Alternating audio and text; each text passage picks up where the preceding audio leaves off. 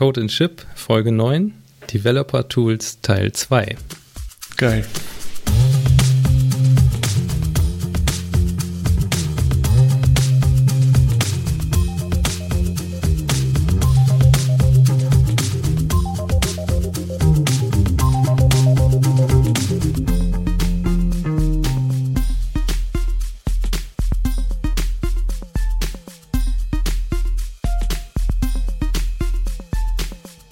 Ja, wir haben ja letzte Woche über WSL gesprochen und da habe ich auch ein bisschen so mh, mm, schon mal angerissen, dass man ja ähm, dann unter Linux super cool seine äh, Dependencies installieren kann und man dann nicht so große Probleme hat, sich irgendeinen Kram zusammenzusuchen. Und ähm, aber als Mac-User kennt man dieses Problem ja eigentlich gar nicht, weil mhm. es gibt ja Homebrew. Ja, das ist alles relativ easy. Ja musst du irgendeinen Mac neu aufsetzen und dann kannst du auch Brew List, glaube ich, machen. Mhm. Und genau, da kriegst du deine ganzen installierten, also Casks sind ja die Desktop-Apps sozusagen mit Oberfläche. Ja. Äh, die ganzen, ja, Formulas sind das eigentlich, ne? Genau, ja. Auf jeden Fall kriegt man da die ganzen Formulas, die kann man sich dann irgendwie in eine Textdatei speichern und dann kann man mit so einem Skript einmal über diese Liste rüberlupen und installiert sich die dann wieder neu. Hm. Und dann ist man direkt wieder good to go. Das wusste ich gar nicht, dass man das. Ich habe das immer selber gemacht dann.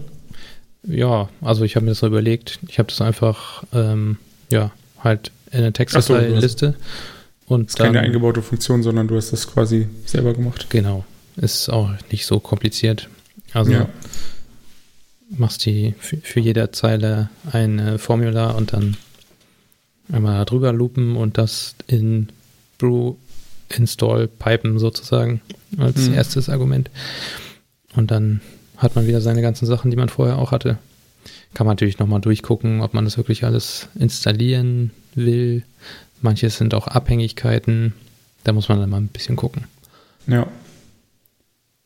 Aber manchmal denkt man ja so, ähm, ich tippe jetzt hier irgendwie, was haben wir denn hier? Zum Beispiel Tree für so eine äh, Baumstruktur auf, auf dem Terminal. Tippe ich das einfach mal hier ein und dann ist das gar nicht auf meinem Mac drauf. Und ich wusste gar nicht, dass das eigentlich von Homebrew kommt. Dann äh, ist man dann mal auf der sicheren Seite, wenn man sich die Liste abspeichert und dann kann man die schön neu installieren, wenn man ja, einen neuen Rechner hat. Ja, das ist, äh, das ist echt eine gute Idee. Ich glaube ja, eigentlich braucht man ja eigentlich gar nicht mehr so viel darüber sagen, weil ich glaube, jeder, der irgendwie einen Mac hat, kennt das. Ja. So als Entwickler. Ähm, aber was mir auf jeden Fall mega gefällt, ist, äh, wenn man jetzt zum Beispiel auch Visual Studio Code oder was weiß ich, oder Java oder so alles über Homebrew installiert, dann hast du halt noch so extra, also du kannst dann über Brew Upgrade das ja einfach easy upgraden mhm. auf die neue Version, muss dich da um nichts kümmern, muss nichts runterladen.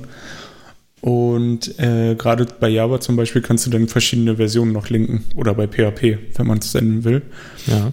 Ähm, bei Python geht das, glaube ich, auch. Ja, also mit einem, was irgendwie eine Versionierung hat, ne? Ja.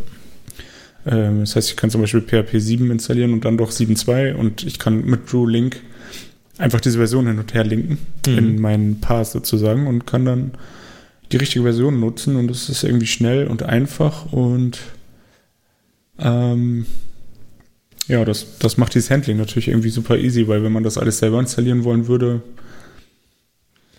ich weiß gar nicht, wie PHP installiert wird über Brew. Ich glaube, die kompilieren sogar die Sources dabei.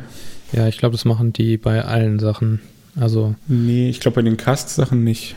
Ach ja, gut, auf jeden Fall. Da geht es da geht's ja manchmal auch gar nicht, aber die ja. ganzen normalen Formulas, die werden alle kompiliert auf jeden Fall. Mhm. Soweit es geht. Ja, das ist auf jeden Fall ziemlich nice. Ja. Das stimmt. Und dann hast du ja auch noch so Sachen wie, ähm, ja genau, diese Casks sind ja Desktop-Apps. Kann man sich halt auch mega schnell dann seine Umgebung einrichten, dass man irgendwie Slack installiert, VS Code, ja. ähm, weiß nicht, Postman zum Beispiel. Ja, ja. Das stimmt schon. Und du musst halt gegebenenfalls, ähm, falls es jetzt keine DMG ist oder so, sondern ein Package, ähm, musst du ja nicht mal den Installer durchklicken. Auch nicht genau, auf das ist ja auch noch so Accepten oder so, sondern. richtig, richtiger Vorteil davon. Ja. Ich gucke auch immer, wenn ich irgendwas, wenn ich irgendeine neue App installiere, gibt es die als Cask. Und wenn ja, dann nehme ich das. Und wenn nicht, hm. bin ich immer traurig, weil ich das alles selber machen muss. ja. Ja, ist halt irgendwie nervig, ne? Ja. Also schon ganz schön, dass es das so gibt. Ähm, Bei Go hatten sie jetzt leider ein bisschen Probleme irgendwie, da innerhalb eines Tages auch mal die neue Version zur Verfügung zu stellen. Mhm. Weil sie da wohl gerade an ihrer äh, CI-Pipeline-Infrastruktur rumgebastelt haben und dann ist da einiges schiefgegangen. Aber 13, also 1.13.1 ist jetzt, glaube ich, oder ist schon 2? Nee, 1.13.1 war es, was jetzt rausgekommen ist, so ein Sicherheitspatch. Mhm. Ist jetzt auch endlich mal verfügbar. Voll nice, was, was mir dazu noch einfällt, was viele, glaube ich, oder was einige dann wieder nicht wissen, für Windows gibt es auch so ein Ding. Mhm. Sowas ähnliches wie Homebrew, das heißt äh, Chocolate. Und äh, lässt sich über PowerShell installieren, also ungefähr so wie Brew sich auch installieren lässt, einfach mit einem Befehl. Ja, das sind immer diese Skripte, die sich aus dem Internet laden und dann in Bash gepiped werden, ne? Genau, ja. Da muss man generell, also wenn man ein bisschen paranoid ist, guckt man sich das vorher an, was da rauskommt, ja. oder man lädt das Skript runter und führt es selber aus. Naja, okay, das ist klar, ja. Das kann man machen. Kann ja auch mal ja. sein, dass da irgendwo, irgendwo einer mit DNS äh, was Fieses gemacht hat und dann stimmt zwar die Domain und alles, aber es ist ein völlig anderes Skript. Ja, ja, hast du recht. Im Prinzip ähm, müsste man sich darum kümmern, ne? aber was ist, also Brew, Homebrew gibt es jetzt auch für Linux, ne? Das ist ja nicht mehr macOS only. Ja, das stimmt. Wobei da noch nicht so viele Pakete am Start sind, ne? Hm. Ja, für Windows dieses Schoko ist, ist auch nicht so umfangreich, oder? Nee, ich glaube nicht so, also nicht so krass wie jetzt, ähm, ja, wie zum Beispiel Brew. Aber ähm, gibt es ja auch noch nicht so lange, aber okay. Ja, aber grundsätzlich würde ich sagen, du kannst darüber auch recht viel installieren, also auch so ähm, halt so Sachen wie Chrome ähm, und alles, wo man so Installer durchklicken musste. Eigentlich, mhm. das macht er halt alles automatisch für dich. Und ähm, also gerade so, keine Ahnung, also es gibt halt dann ja schon manchmal Sachen, die man irgendwie so installieren will, wie zum Beispiel, was weiß ich, wenn man LAMP-Stack oder so aufsetzen will. Unter, ja. unter Windows musst du dann ja irgendwie mal XMPP oder so ein Kram installieren, wenn du es nativ, mehr oder weniger nativ da haben willst. Mhm. Ähm, und der übernimmt das halt dann einfach für dich. Ähm, oder Abhängigkeiten und keine Ahnung, du kannst halt Visual Studio Code auch installieren. Also solche Sachen halt einfach, alles, was man halt so installieren kann. Und die ähm, Liste ist tatsächlich auch schon ziemlich umfangreich. Mittlerweile 7043 Community-Pakete. Mhm. Was schon eine ganze Ecke mehr ist als am Anfang, als ich das mal gefunden habe. Ja, auf jeden Fall ganz nett. Nur nochmal so als extra Ding. Also man ist da unter Windows auch nicht mehr so ganz abgeschnitten von dieser Package Manager Welt. ja, das ist doch eigentlich ganz schön. Ja. Ja, was haben wir noch? Ähm, ja, VS Code, ne? Kommt dann als nächstes, würde ich sagen. Dein, dein absoluter Lieblingseditor, ne? Äh, ja, also ist jetzt irgendwie so mein Standard geworden. Ja. Weil der eigentlich alles kann, was ich so brauche im Alltag. Ähm, mit dem Go Please Language Server für Go geht es mittlerweile auch ganz normal.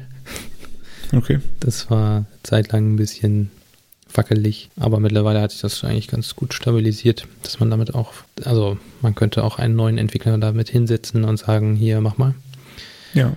Und ansonsten, ja, wenn ich mal so ein Frontend-Projekt aufmache, dann kommt er damit auch klar und ich muss nicht irgendwie eine anderen, andere IDE dafür öffnen oder mich daran gewöhnen, weil ich das ja nicht so häufig mache und dann weiß ich schon, wie alles funktioniert und so.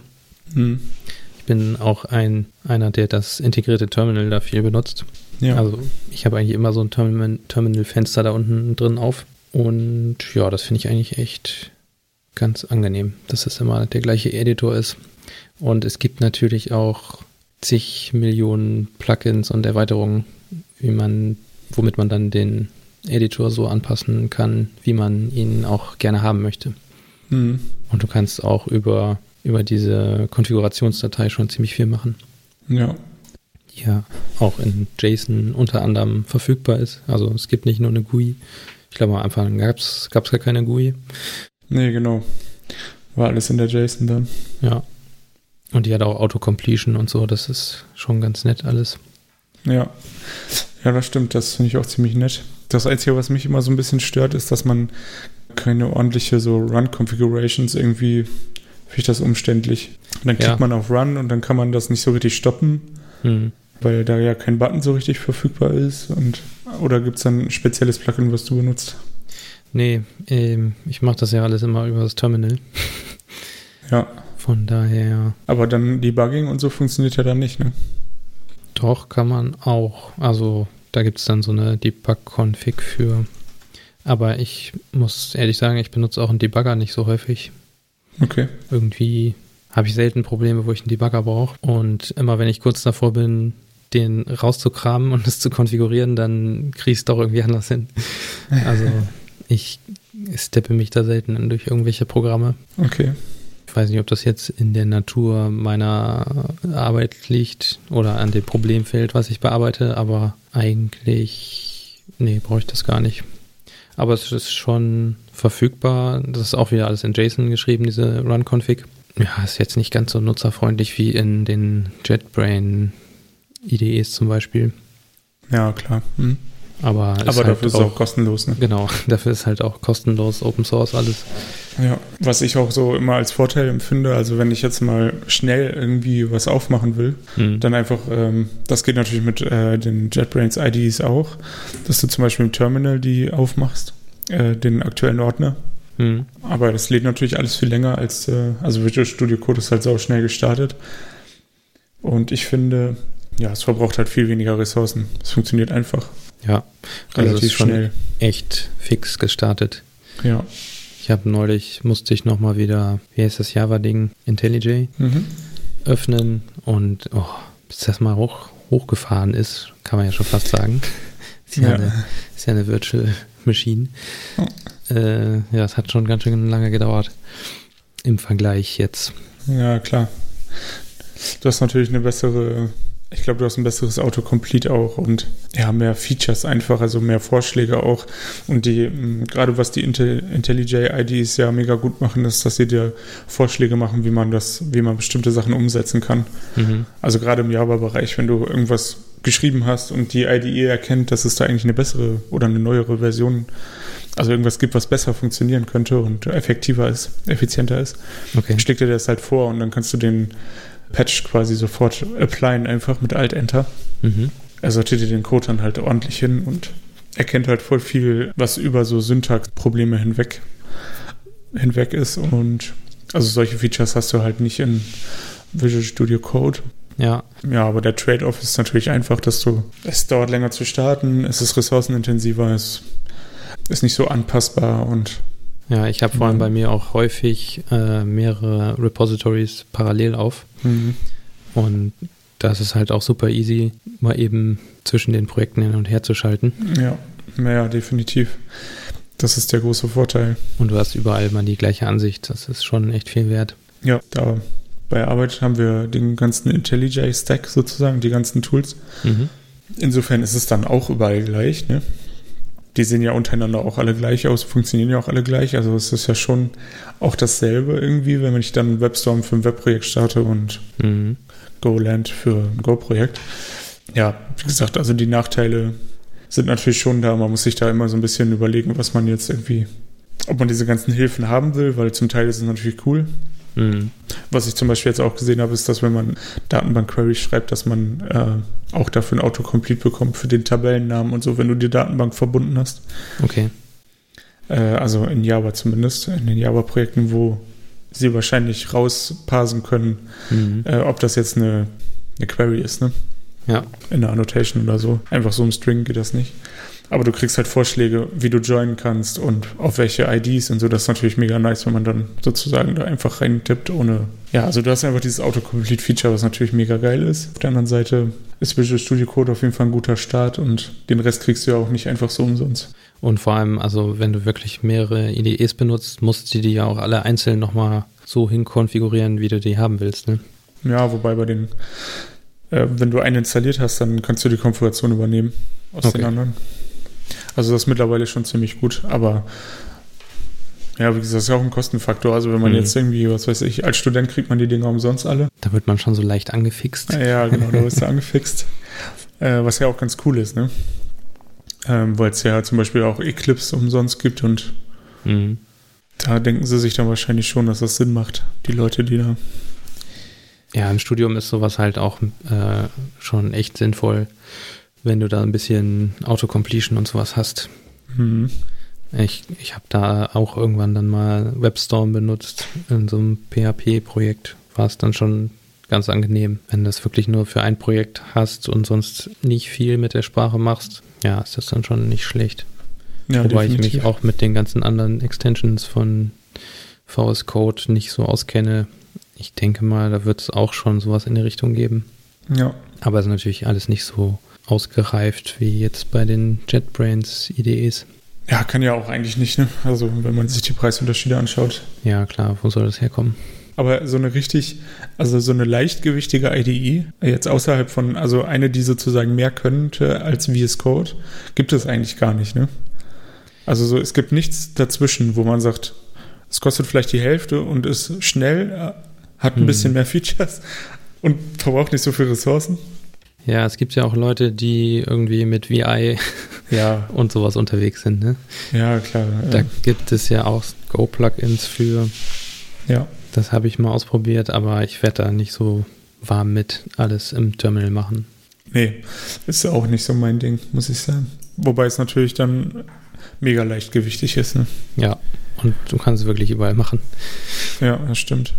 Ja, ansonsten gibt es, glaube ich, noch so ein paar alteingesessene Programme auf dem Mac zumindest. Also Sublime könnte man nochmal erwähnen. Stimmt. Da bin ich mir immer nicht so sicher, was das jetzt für ein Geschäftsmodell eigentlich ist.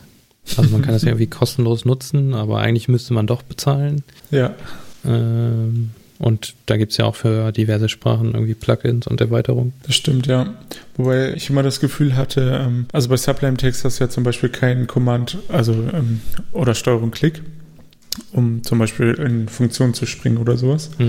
Das musst du dann, also es geht wahrscheinlich, man muss es sich irgendwie einrichten. Aber diese ganzen, äh, also das ist auch mehr so ein ähm, äh, Tasten, also über Hotkeys funktioniert es halt hauptsächlich. Und ansonsten ist es wahrscheinlich wirklich gar nicht so schlecht, ähm, weil das ist ja auch relativ äh, leichtgewichtig und Gibt ja auch viele Leute, die drauf schwören. Also das hat sich schon im Studium irgendwie so ein bisschen hm, in zwei Richtungen aufgeteilt. Äh, dann gab es noch von GitHub äh, Atom. Ja, Der war aber irgendwie immer, das war echt so wieder so eine Ressourcenverschwender. Zum Beispiel konnte der auch nicht gut mit großen Dateien umgehen, was Visual Studio Code auf wundersame Weise ganz gut hinkriegt, obwohl es beides irgendwie Electron-Apps sind. Ja, wahrscheinlich sind die da ein bisschen tiefer reingegangen hm, oder haben da noch ein bisschen Special Cases drin im Vi- Visual Studio Code. ja. Ich weiß auch nicht, also Microsoft scheint da echt irgendwas geändert zu haben, dass es einfach besser funktioniert. Ja, ansonsten gibt es auf dem Mac noch BB Edit. Das ist, glaube ich, so eine, also das gab es schon auf Mac OS 9. Und Coda kenne ich auch noch. Aber habe ich jetzt beides nicht. Nur mal so, also BB Edit habe ich irgendwie so eine Demo-Version im Grunde. Oder ich glaube, die haben auch so ein Premium-Modell. Mhm. Also damit kann man dann auch mal ziemlich große Dateien zum Beispiel ganz gut öffnen. Und es ist alles nativ für macOS entwickelt. Also es ist kein Webbrowser, der da drunter läuft. Ah, okay. Und Coda ist von Panic. Das ist auch so ein ja, ziemlich großes, äh, oder ne, nicht groß, aber bekanntes Entwicklerstudio. Zum Beispiel auch Transmit gemacht. Und die arbeiten jetzt irgendwie an einer neuen Version von Coda.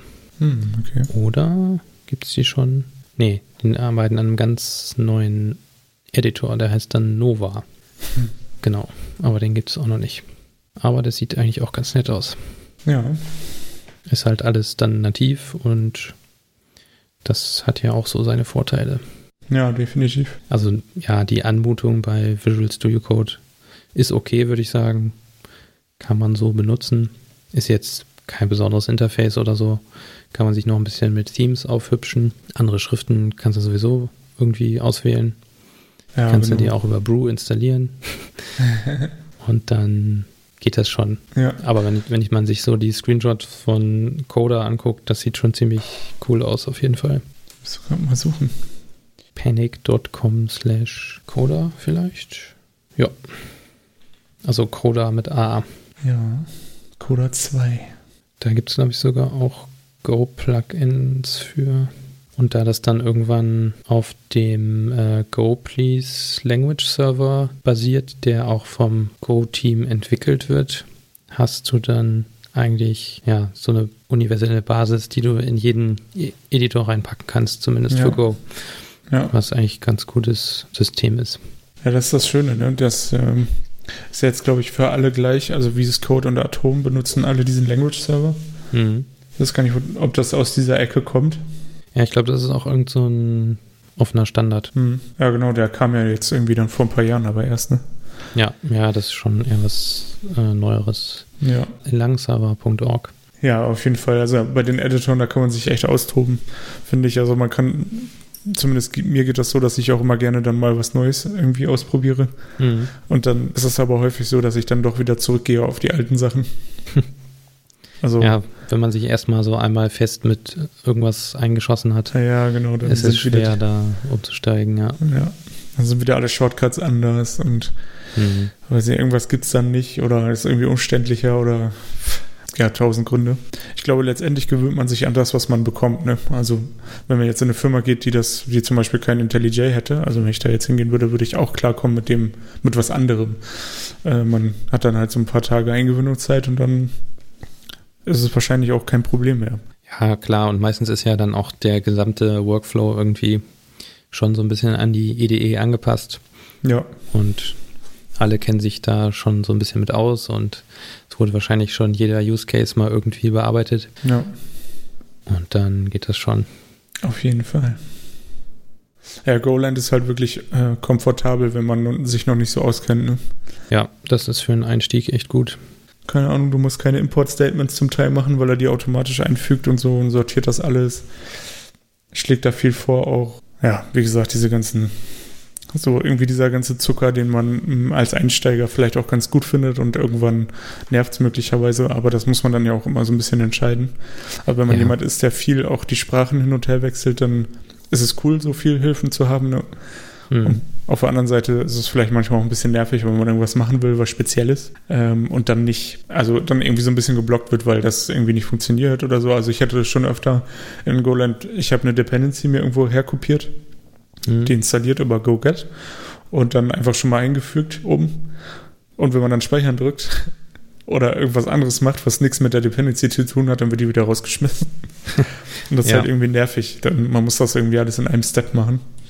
Ja, das ist Das kann man natürlich umstellen, aber beim äh, VS Code auch nicht anders in der Standardkonfiguration. Wenn, ah, okay.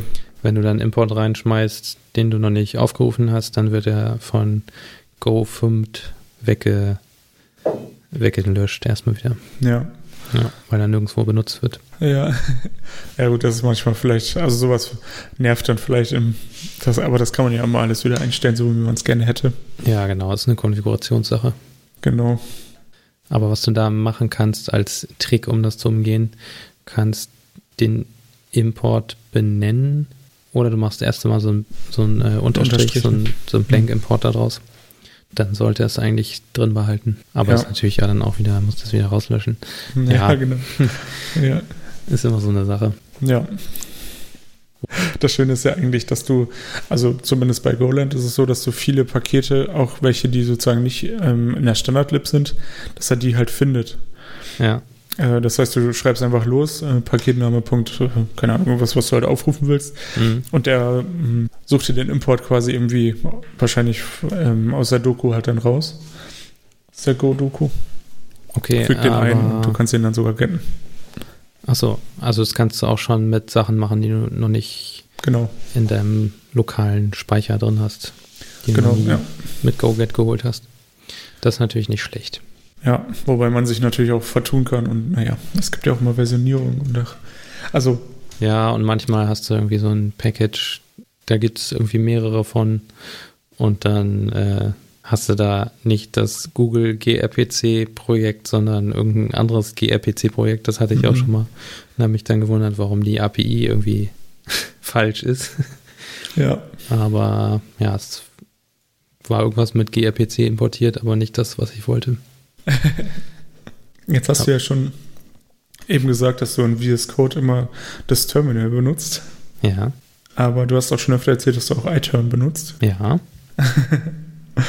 das schließt sich natürlich nicht aus, aber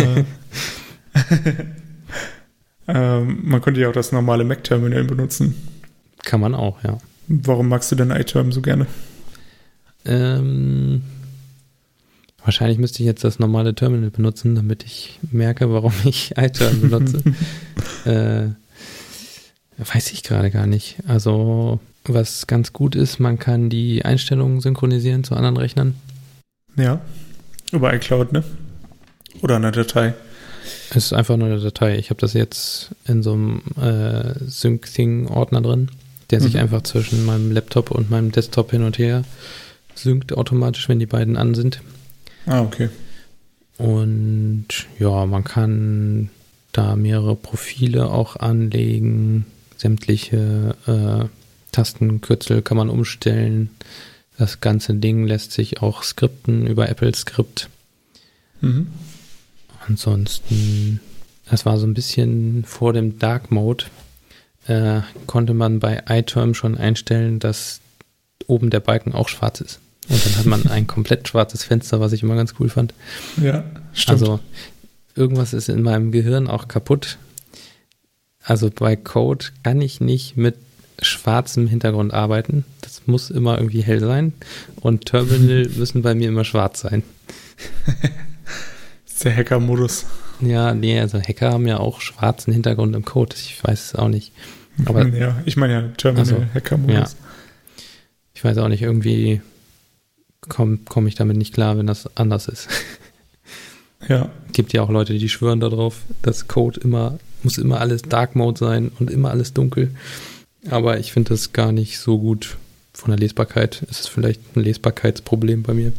Aber im Terminal wiederum muss es auf jeden Fall, äh, muss auf jeden Fall schwarzer Hintergrund und, oder sagen wir mal ein dunkler Hintergrund und eine helle Schrift sein. Aber bei mir ist das auch so, ich ähm, switch da öfter mal zwischen hell und dunkel tatsächlich. Mhm.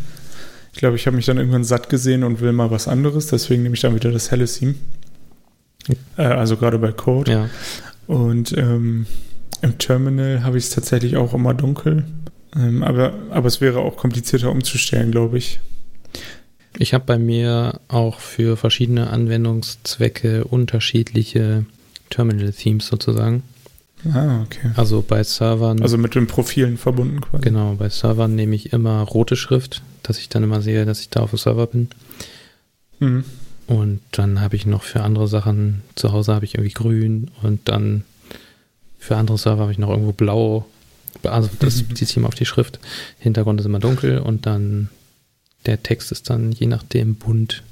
Und so weiß ja. ich dann halt immer schnell, in welchem Kontext ich da gerade bin, dass ich nicht irgendwie rm-rf slash irgendwo eintippe, wo es nicht hingehört. ja. Das, äh, das mache ich tatsächlich immer über die Term ähm, über die Tabs. Man kann ja bei iTerm die Tabs äh, farbig machen. Ach was. Also man kann einfach Rechtsklick machen und dann eine Farbe zuweisen. Meine ich zumindest jetzt gerade. Ja, das stimmt. Habe ich ähm, gerade zum ersten Mal gesehen. Ja, also ich weiß, dass ich es mache. Ich war irgendwie gerade unsicher, wie. Mhm. Ja, doch, Rechtsklick und dann Tab Color kannst du einstellen. Genau, und darüber mache ich das dann immer, weil ich irgendwie keinen Bock habe, das Profil zu wechseln. Ähm, das Beste, was du jetzt eigentlich nicht genannt hast, für mich zumindest, ist, dass man äh, bei iTerm einen systemweiten Hotkey machen kann. Okay. Also ich habe das so, dass ich auf ähm, Alt-Leertaste immer das Terminal aufmache. Das heißt, äh, es ist im Autostart quasi, aber minimiert. Mhm. Und immer wenn ich es dann brauche, kann ich über Alt-Tab, äh, Alt-Leertaste ja, das Terminalfenster aufrufen, kann halt sofort da drin irgendwas machen. Und wenn ich es nicht mehr sehen will, kann ich wieder Alt und Leertaste drücken und dann ist es weg. Das ist natürlich nicht und, schlecht. Genau, man kann das so einstellen und was da auch besser ist, äh, wobei ich jetzt gar nicht sicher bin, ob es im Mac-Terminal nicht auch so ist, dass man mit ähm, Command und Alt Worte beziehungsweise Reihen springen kann. Das kann man einstellen bei iTerm. Äh, das müsste im Mac-Terminal eigentlich auch gehen. Das weiß ich jetzt gerade nicht. Ich nehme ja am Windows-PC auf, aber auf jeden Fall okay. war das auch so ein Ding für mich, dass, ähm, ja, was einfach immer so einen krassen Unterschied gemacht hat. Ja, dieses mit Alt und Command rumspringen, das mache ich auch relativ viel. Ja. Das ist einfach auch, das ist halt auch, das, man gewöhnt sich da ja auch mega dran und sonst muss ja mit den Pfeiltasten da lange rumscrollen und so, dass je nachdem, wie viel man da eingegeben hat, kann das ja echt mal lang sein. Ja, also es geht im Mac-Terminal auf jeden Fall auch mit dem Alt. Ja, ja, das ist ja da habe ich nichts gesagt. äh, ja, auf jeden Fall mega gut. Was ich auch äh, finde, es gibt ja zum Beispiel auch Hyper. Ja. Hyperturn. Mhm. Ähm, was ja auch eine Elektron-Anwendung ist eigentlich. Und das ist auch cool und es funktioniert auch und es gibt viele Plugins und man kann damit alles machen, was man so will. Mhm aber es startet langsamer. Gefühlt ja. fand ich es irgendwie langsamer und es ist auch, insgesamt fühlt sich das laggy an. Ne? Und auch wenn es schöner aussieht, ich fand es wirklich immer, also so vom, keine Ahnung, ich habe letztes Mal schon gesagt, ich bin eher so ein visueller Mensch. Ich mag es, mhm. wenn Dinge irgendwie schön sind. Ja. Und sich irgendwie auch, also so ein bisschen präsentieren, das finde ich einfach irgendwie nice. Dann arbeite ich auch meistens gerne damit. Aber äh, es muss natürlich auch trotzdem gut funktionieren und schnell sein. Das ist ja eigentlich noch fast das Allerwichtigste. Und ähm, deswegen komme ich da, ähm, also habe dann auch mal viel rumprobiert und komme da auch immer wieder zurück zu iTerm. Auch noch wegen der zweiten Sache. Ähm, es gibt einen eingebauten Passwortmanager. Das wusste ich auch noch nicht. Ähm, den kann man mit ähm, Steuerung Alt F oder Command Alt F kann man den triggern. Ich bin mir gar nicht sicher, aber auf jeden Fall mit F, glaube ich. Ja. Das ist irgendwie so Muskelmemory, mhm. aber ich habe hier jetzt keine Mac-Tastatur. Das ist Command ähm, Alt F auf jeden Fall, ja. Ja. Ähm, und äh, da kannst du das halt eingeben und kommst dann halt super schnell ran. Also ich habe alle meine, alle Server-Passwörter, all jeden Kram habe ich da irgendwie drin in dem Manager. Mhm. Und ähm, ich muss halt nichts irgendwo rauskopieren und Hast du denn da ja. auch so eine Möglichkeit, das da wieder rauszuziehen und irgendwie synchronisieren? Habe ich ehrlich gesagt nicht gefunden. Okay. Also ich muss jetzt einmal meinen MacBook neu machen, dann muss ich die Passwörter neu eingeben. Habe ich jetzt einfach gemacht, weil ich auch an die alten Daten nicht mehr rankam. Mhm. Äh, aber ich glaube, wenn man da irgendeine so Datei speichert, dann wird das mit Sicherheit möglich sein. Okay. Es sei denn, es ist in der Keychain, ne? Das kann natürlich auch sein. Das wäre natürlich. Dass es sozusagen sicher schön. im System gespeichert ist. Ja, das wäre dann natürlich sehr, sehr schön. Ja, Aber kann ich mir sogar vorstellen, dass das so ist. Ich benutze tatsächlich äh, One Password für alles mhm. und habe dann da halt auch meine ganzen Browser-Logins für irgendwas drin. Ja. Und dann habe ich halt da einen Ort, wo alles drin ist. Ja, ja, hatte ich auch immer, aber irgendwie.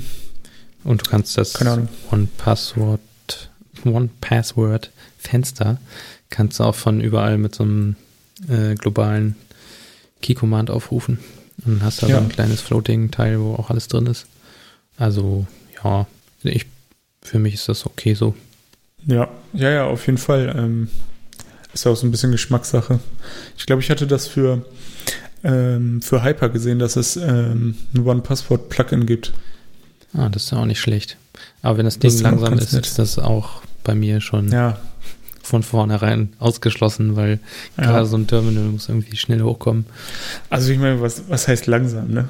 Aber es ist halt nicht genauso schnell. Es ist diese, es ist diese gefühlte Langsamkeit. Weißt du, was ich meine? Das ist ja nicht so, mhm. es ist ja nicht so, dass ich jetzt klicke und, oder schreibe und es kommt der Buchstabe nicht. Ähm, sondern keine Ahnung, das ist halt das sind wahrscheinlich diese so ein paar 500, diese ja genau, diese 200 Millisekunden ja. bei One Passport machst du halt ja, Command T und hast ein neues Tab und da musst du eine Millisekunde warten. Mhm. Und das ist ja nur fürs Auge, diese Langsamkeit. Ja. Aber du hast sie halt irgendwie. Ja, das reicht manchmal ja. schon, wenn sich das nicht flüssig irgendwie anfühlt. Ja. Dann ja. ist es ganz schnell vorbei. Genau. Also das kann man auf jeden Fall sagen. Und ähm, weil ich ja jetzt äh, letztes Mal auch über WSL gesprochen habe mhm. und äh, in dem Zuge ja auch irgendwie ein Terminal brauche unter Windows, äh, kann ich auf jeden Fall auch noch empfehlen, sich mal das Windows-Terminal anzuschauen. Das haben sie jetzt auch neu gemacht, ne? Genau, das ist auch Open Source mittlerweile auf GitHub. Und ja, keine Ahnung, unterstützt Tabs. Du kannst äh, Command-Line, also du hast eine CMD quasi, du hast die PowerShell. Mhm. Du kannst direkt in die Azure Cloud Shell springen. Also du kannst sozusagen verschiedene Presets machen, zum Beispiel auch für, meinetwegen, wenn man jetzt Google App Engine hätte oder einen bestimmten Server hat oder so, dann kannst du über eine JSON-Config relativ simpel ähm, einstellen, dass er sofort eine SSH irgendwo hinmachen soll und dann bist du sozusagen drin. Also du machst einen Tab aus einem, ist quasi ein Profil. Okay, ja, verstehe. Äh, also so eine Voreinstellung und ähm, kannst halt in diesem Tab dann zum Beispiel auch direkt in die WSL springen und so.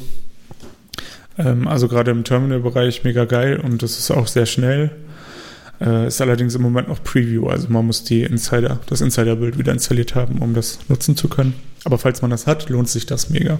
Hat es noch irgendwelche anderen Nachteile, wenn man dieses Insider-Bild verwendet?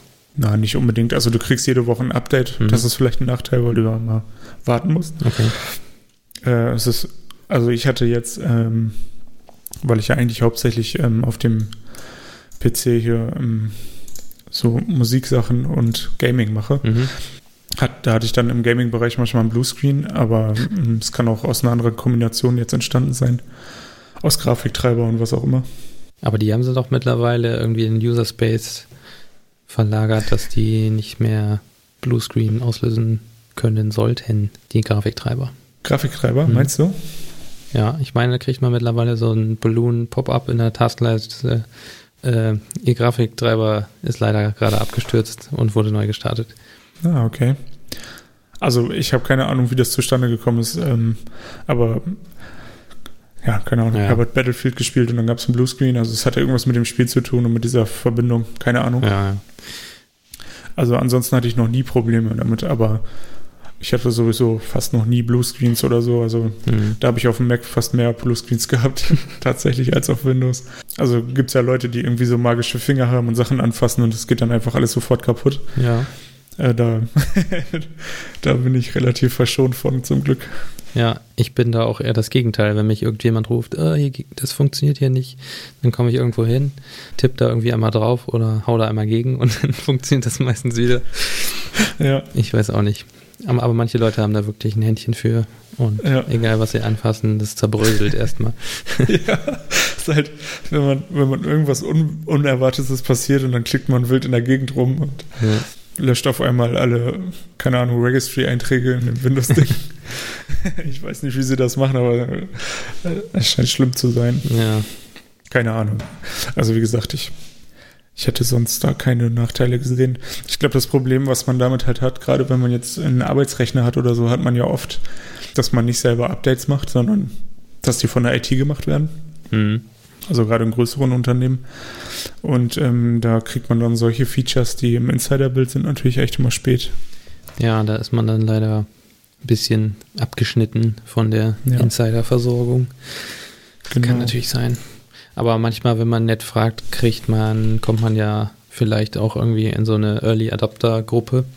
Das muss ja auch an Mhm. irgendwem getestet werden, sowas. Ja, stimmt. Also das kenne ich noch aus einer alten Firma, dass die so ein paar Auserwählte hatten, die dann auch mal neue Sachen schon früher gekriegt haben, um das eben auch ein bisschen für alle zu testen. Ja, Da muss man dann mal nett bei seinen Admins nachfragen, ob das möglich ist, aber ja, das hängt dann von denen ab. ja. Ich sehe gerade, das ähm, Terminal ist gar nicht mehr nur in der Preview, sondern das geht jetzt mit dem aktuellen Bild. Mhm. Äh, 1903, das müsste eigentlich das aktuelle sein. Also das aktuelle Stable. Man kann das auch über Choco installieren. Ah ja. Choco install Microsoft minus Windows minus Terminal. Das ist aber unofficial, also ich weiß nicht genau, aber also es ist wahrscheinlich nur nicht maintained von Microsoft, sondern halt von irgendjemandem anders. Ja. Na gut, wenn es Ähm, Open Source ist, dann kann das ja auch jeder irgendwo Genau. in einen Package Manager reintun. Genau. Ja, das ist ziemlich nice und ähm, auf der GitHub-Seite gibt es halt auch äh, einen kleinen Guide, wie man einen kleinen Guide, wie man äh, selber entwickeln kann dafür oder wie man die Entwicklungsversion selber kompiliert. Also zum Laufen bringen wird man es wohl auch irgendwie so ohne den speziellen Windows-Bild vielleicht. Weiß ich nicht. Ja, könnte sein. Ausprobieren, Latest Commit falls man Interesse hat. one hour ago. Hat auch genügend Stars und äh, genug Contributors. Ich glaube, das kann man benutzen. Ja, also es ist ja auch einfach wirklich offiziell und ähm, das erste, also normalerweise bist du ja als Windows-User eigentlich jemand, der ähm, zum Beispiel das Git-Terminal benutzt. Kenne ich jedenfalls relativ viele, die dann ähm, diese Git-Bash nutzen. Mhm. Weil du da auch ähm, die, also einige Unix-Befehle hast, zum Beispiel, keine Ahnung, ls und mkdir und so. Mhm. Genau, der, das übersetzt er dann sozusagen im, in normale DOS oder PowerShell-Befehle, weiß ich jetzt nicht. Aber ansonsten, hm, da hat man, glaube ich, auch keine Tabs und ansonsten gibt es ja nicht so ein richtig geiles Terminal bisher für Windows und ja, wie gesagt. Ja, Putty für Server irgendwie, ne? Ja, aber es ist ja auch dann so losgelöst. Ja. Ne? Nichts, was wirklich auf, womit du auf dem eigenen Rechner was machen kannst und auch auf dem Server, ne? Ja, und äh, was ich dazu noch rausgefunden habe letztens, man kann mit, wenn man Steuerung Shift gedrückt hält, dann startet man Programme im Administrator-Modus. Und das ist ja unter Windows ähm, gar nicht so unwichtig, gerade wenn man Tools über Schoko installieren will. Mhm. Weil wenn man zum Beispiel das Terminal jetzt in die Tastleiste packt, zum, für Schnellstart oder so, ja. äh, dann würdest du es ja immer im normalen Modus starten. Mhm. Weil es, also wenn, so wie ich, habe es jetzt halt über den Store installiert, und äh, mit Steuerung Shift startet man jedes Programm im Administrator-Modus. Also falls irgendjemand da draußen ist, der sich, der es immer mit Rechtsklick gemacht hat. Ah, ja. Steuerung Shift. Das hört sich ja gut an. Muss man aufpassen, dass man das nicht auf einmal überall anwendet. ja. Meistens funktionieren die Sachen ja besser mit Administrator-Rechten. Ja, ja, genau. ob das jetzt besser ist. Ja. Muss jeder für sich selber entscheiden, glaube ich. Ja, wo wir gerade so im Terminal unterwegs sind, können wir ja auch noch zu äh, Thema Shell was sagen. Ja. Da benutzt du ja auch nicht das, was beim Betriebssystem mitkommt, wenn ich das richtig verstanden habe. Oh, nee. da, äh, ja, ich bin auf jeden Fall ein großer Fan von ZSH. Also in Verbindung mit Oh My ZSH. Ja, also das ist für mich ein absoluter No-Brainer. Ne? Wenn du das einmal benutzt hast, kannst du, äh, also du kannst faktisch kein normales Terminal benutzen.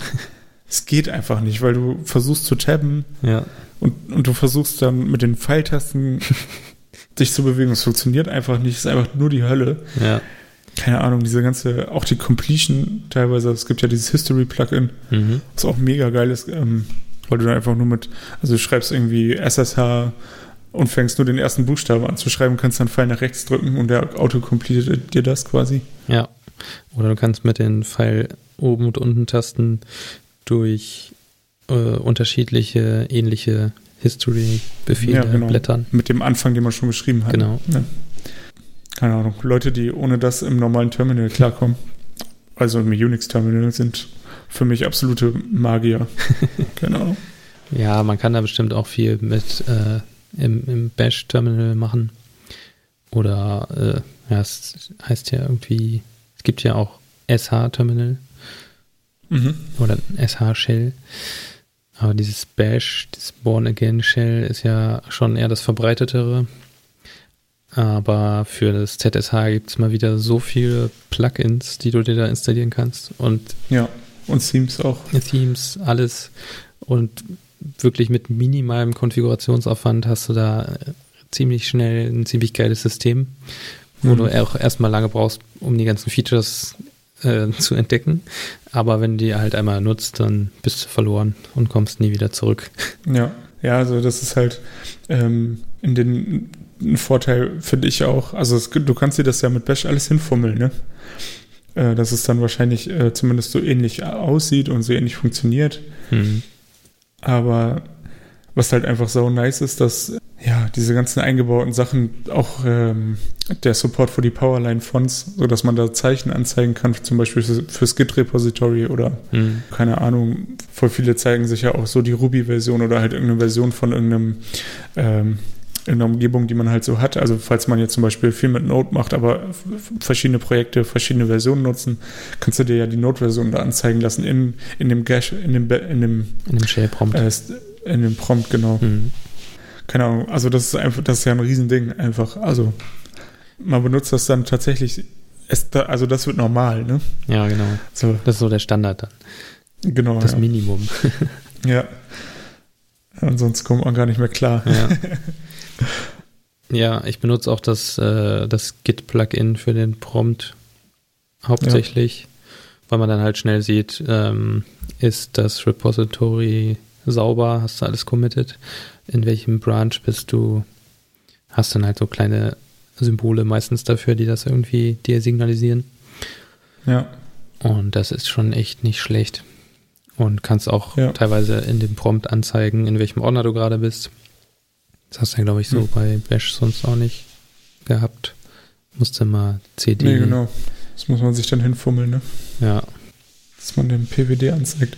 Ja, und was halt auch echt schön ist, ähm, also gerade an diesem Git-Plugin für ZSH, dass man ähm, Shortcuts bekommt. Also zum Beispiel GSS für äh, Git-Status oder GAA für Git at all.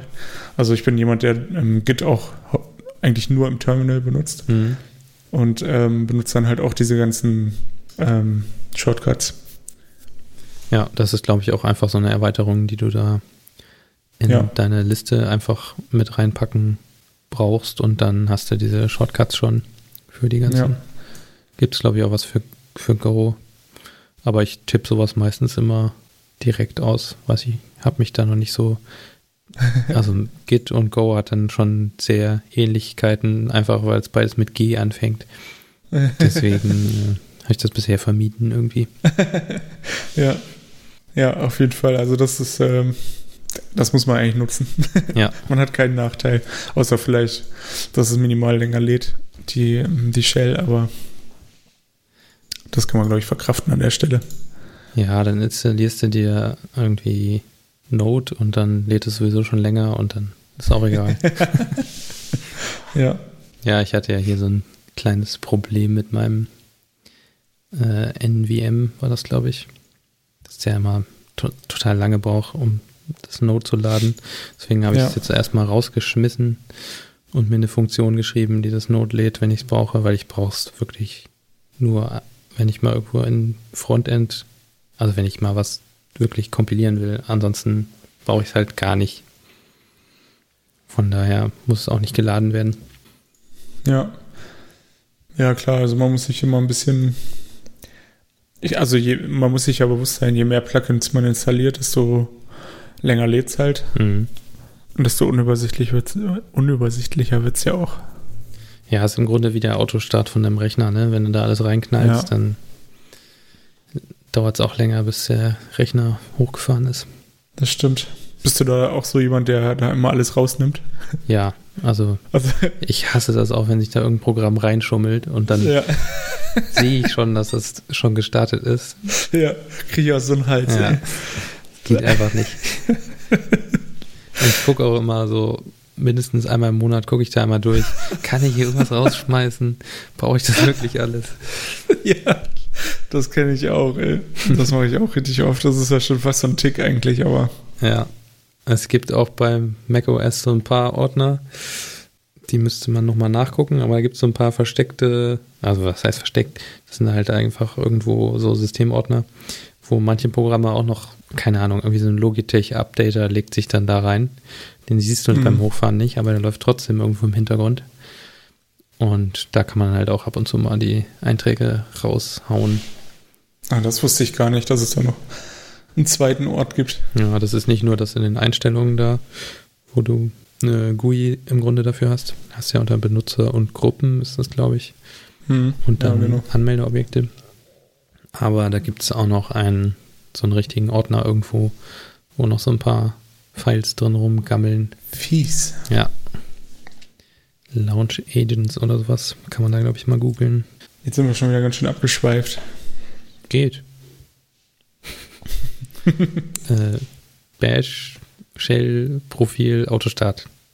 Ja, was mir bei Shell noch einfällt, ähm, ich bin dann, äh, ich bin auch äh, so, dass ich immer meine ähm, SSH-Keys, also ich habe zwei mhm. oder drei, glaube ich, mm, und die adde ich sozusagen auch in der ZSH-RC äh, jedes Mal, wenn ich das Terminal starte. Was, was zum Beispiel auch den Start, glaube ich, ein bisschen verlangsamt. Okay. Ich benutze da den, ähm, Na, was ist denn das? Gibt es so ein Key, KeyPass, na, ach Quatsch, KeyPass, Keychain-Integration für den Ja, SSH-Agent. Mit, genau, mit, mit Groß K oder so, ne? Minus Groß K oder so hinzufügen. Ja, SSH-Add-K ist es, glaube ich, ja. Genau, dann musst du das Passwort nicht wieder eingeben. Ja. Äh, aber den Key musst du trotzdem hinzufügen, Ähm, wenn man den Rechner mal neu startet. Also sobald der SSH-Agent mal aus war. nee, das geht bei mir alles automatisch. Echt? Mhm. Krass. Also irgendwie hatte ich damit immer Probleme und dann habe ich es irgendwie einfach reingepackt. Ja. Kann natürlich sein, wenn man mehrere benutzt, dass man das dann mindestens für einen nochmal machen muss, aber es gibt auch so eine spezielle SSH-Config, die man, oder so eine bestimmte Konfigurationsoption, die man da drin haben muss, damit das funktioniert. Das ist immer so ein, Ja, du musst dann für den, also in der SSH-Config musst du doch bestimmt dann einfach den Key mal eintragen, oder? ja, da sind aber auch in noch irgendwelche anderen Achso. Konfigurationssachen drin. Ich kann mal eben bei mir reingucken. SSH slash config. Achso, genau, da steht der Identity-File drin, ja, genau. Und dann gibt es den Eintrag add keys to agent yes und use keychain yes. Und dann funktioniert das dauerhaft. Hm. Muss ich nochmal schauen. Ja. Was mir in dem Zusammenhang noch einfällt, ich benutze auch The Fuck. Kennst du das? Ja, da gibt es einige von solchen. Was, was macht das? Ähm, also man findet das auf GitHub, nvbn slash the fuck.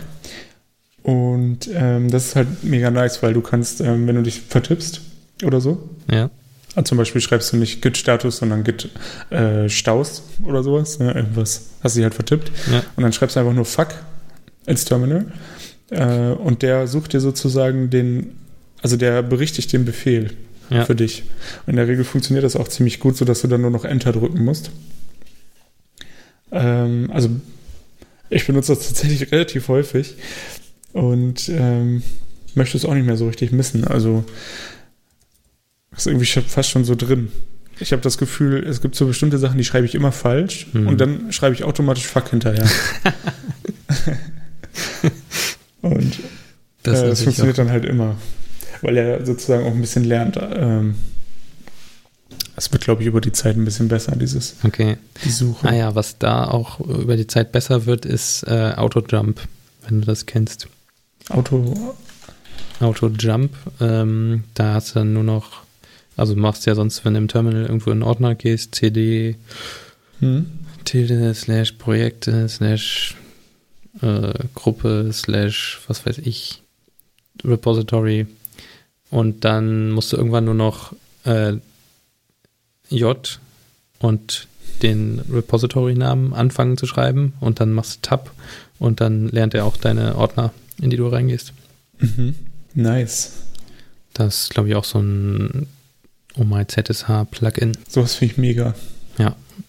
Weil das sind ja so Kleinigkeiten. Im Grunde ist es sowas, was man eigentlich, wo man sagt, so ja, First World Problem brauchst du eigentlich nicht. Und ist auch unnötig irgendwie. Aber ich finde es mega gut.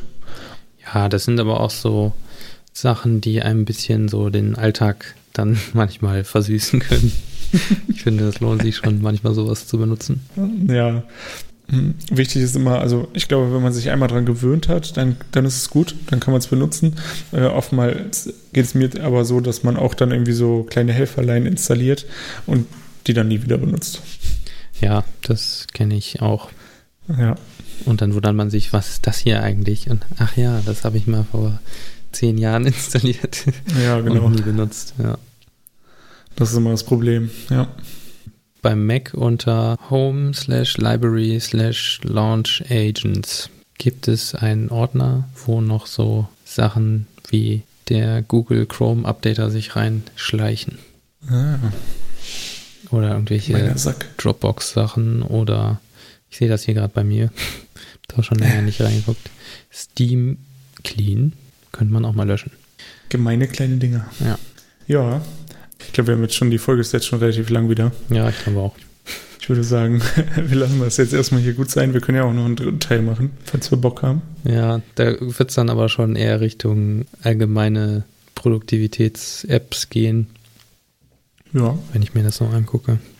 Kann ich mir auch ganz gut vorstellen. Vielleicht, also Developer-Tools müssen ja auch nicht unbedingt immer, ähm, also Tools im Sinne von Programme sein, sondern ähm, ja, so Tools, wie man sich mental irgendwie bei der Arbeit vielleicht mal kurz ablenkt oder wie man fit bleibt oder vielleicht so Vorgehensweisen, wie man äh, irgendwie sich konzentrieren kann, wenn es gerade schwierig ist. Ja, stimmt. Äh, vielleicht könnten wir auch in diese Richtung mal was vorbereiten.